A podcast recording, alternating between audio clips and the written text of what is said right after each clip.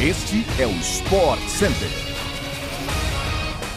Fala fã do esporte, estamos chegando com mais um episódio do Sport Center, programa que chega para você de segunda a sexta-feira no seu tocador favorito de podcast.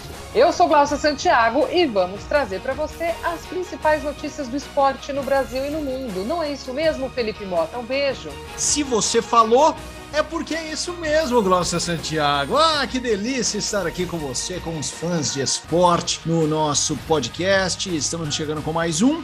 Não se esqueça, fã de esportes, de seguir para não perder nenhum episódio e também lembre-se de acompanhar o Sport Center diariamente na TV. Três edições hoje pela ESPN no Star Plus. 11, 21 e 23 horas.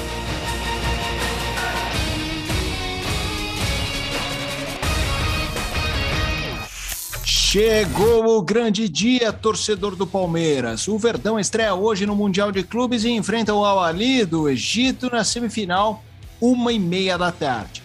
O time comandado pelo técnico Abel Ferreira terá à disposição uma dupla chegando após um teste negativo para a Covid-19. O lateral esquerdo Piquerez e o goleiro Matheus, campeão da Copinha. Eles chegaram ontem a Abu Dhabi, mesmo dia em que o Palmeiras encerrou a sua preparação para a partida de hoje. O último treino antes da estreia no Mundial foi realizado no estádio Al Nayan, e serviu como uma forma de reconhecimento do gramado. O técnico Abel Ferreira também deu uma coletiva de imprensa ontem e destacou as características do time egípcio, além da necessidade de atuar com paciência. O Al-Ali, que venceu o Palmeiras nos pênaltis no ano passado na disputa pelo terceiro lugar, também terá cinco jogadores retornando da seleção egípcia. Após a Copa Africana de Nações, o Egito, que foi vice-campeão, perdeu a final nos pênaltis para Senegal Olha, Gláucia, é jogo difícil. Foi-se o tempo, pelo menos é a minha opinião, que um time brasileiro chega como favorito na semifinal. A história já mostrou isso, algumas eliminações. As primeiras a gente podia até tratar como, nossa, que vexame e tal. Eu acho que agora esse cenário mudou. É melhor turma, e eu não tô falando de jogadores, tô falando de torcida mesmo, nós da imprensa, é melhor a turma se coçar e entender que agora é briga em igualdade de condições, Glaucio. Pois é, Felipe. O pessoal do Awali falou muito da questão do Palmeiras chegar mais descansado. Chegou a Abu Dhabi na semana passada, ficou treinando.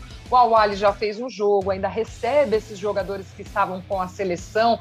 Chegaram também agora no início dessa semana, já para a partida de semifinal do Campeonato Mundial, embora eles possam estar um pouco desgastados e falam muito nesse discurso, nós tivemos um companheiro egípcio no nosso Sport Center na segunda-feira e ele falou justamente do otimismo por conta já desse primeiro jogo, também dessa, desses companheiros reintegrados, desses jogadores que estavam na seleção egípcia reintegrados, então eles vêm mesmo no pique, embora cansados, mas muito focados para essa partida contra o Palmeiras. Tem os dois lados. Então eu acho que vale muito essa sua observação e a expectativa é de um jogo bem legal. E já vou deixar a dica aqui para a turma, hein?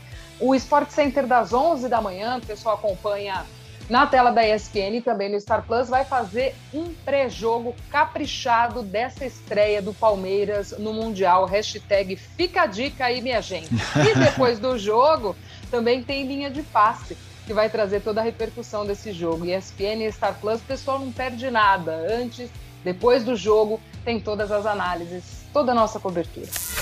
Ainda com notícias do futebol brasileiro, mas agora é a vez do Flamengo, que acertou ontem com o zagueiro Fabrício Bruno, que estava no Red Bull Bragantino. Ele deve assinar nesta terça-feira até 2025 em um negócio que gira em cerca de 15 milhões de reais. O atleta era um dos capitães do Red Bull ao lado de Léo Ortiz e estava desde 2020 no clube, que terminou o Brasileirão no ano passado em sexto e se classificou de maneira direta para a fase de grupos da Libertadores. Após a chegada de Marinho, este é o segundo reforço do Flamengo para a temporada 2022.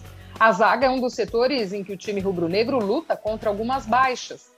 Rodrigo Caio está no departamento médico sem previsão de retorno e Bruno Viana foi devolvido ao Braga de Portugal.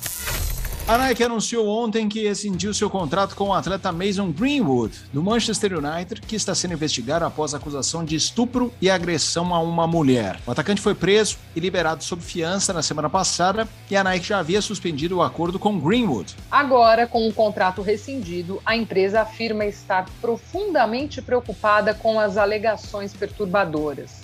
No Manchester United, Greenwood não joga nem treina com o elenco até segunda ordem. No dia 30 de janeiro, a namorada do atacante divulgou algumas imagens em suas redes sociais nas quais acusava o jogador de agressão. A vítima aparece com marcas roxas no corpo e com a boca ensanguentada. Um áudio também mostra Greenwood tentando forçá-la a ter relações sexuais com ele. Sem Greenwood, o Manchester United joga hoje contra o Burnley a partir das 5 da tarde a partida terá transmissão ao vivo pela ESPN no Star Plus. Além do atacante, os brasileiros Alex Telles e Fred testaram positivo para Covid-19 e não jogam. Varane, Bruno Fernandes, Sancho, Lingard e Cavani devem retornar ao time.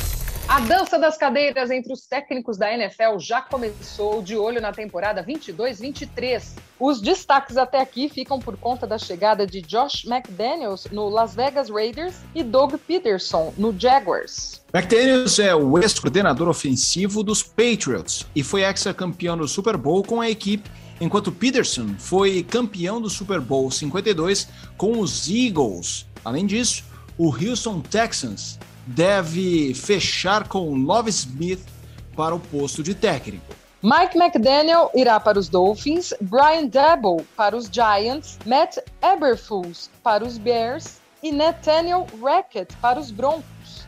A temporada 21-22, no entanto, ainda não acabou. Cincinnati Bengals e Los Angeles Rams jogam o Super Bowl neste domingo. O jogo terá transmissão ao vivo pela ESPN no Star Plus, que também contará com edições diárias do ESPN League nesta semana. Hoje, o programa vai ao ar às 8 da noite com as principais notícias sobre a preparação para o maior jogo do ano da NFL.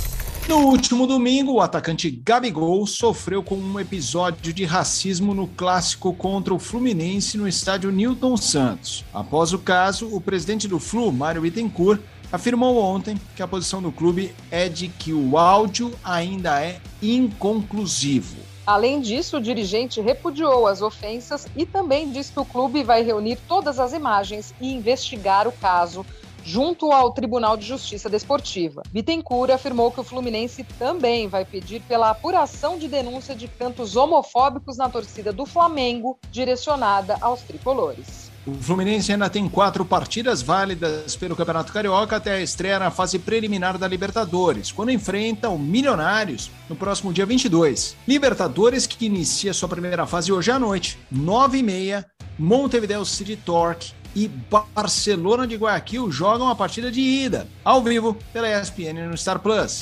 É isso, meus amigos. Chegamos ao fim de mais uma edição do nosso podcast do Sport Center. Amanhã tem mais, a partir das seis da manhã. Beijo para você, Felipe Mota. A gente se encontra. Beijo, Glaucia. Um grande abraço a todos os ouvintes do podcast do Sport Center. Até a próxima. Tchau, tchau.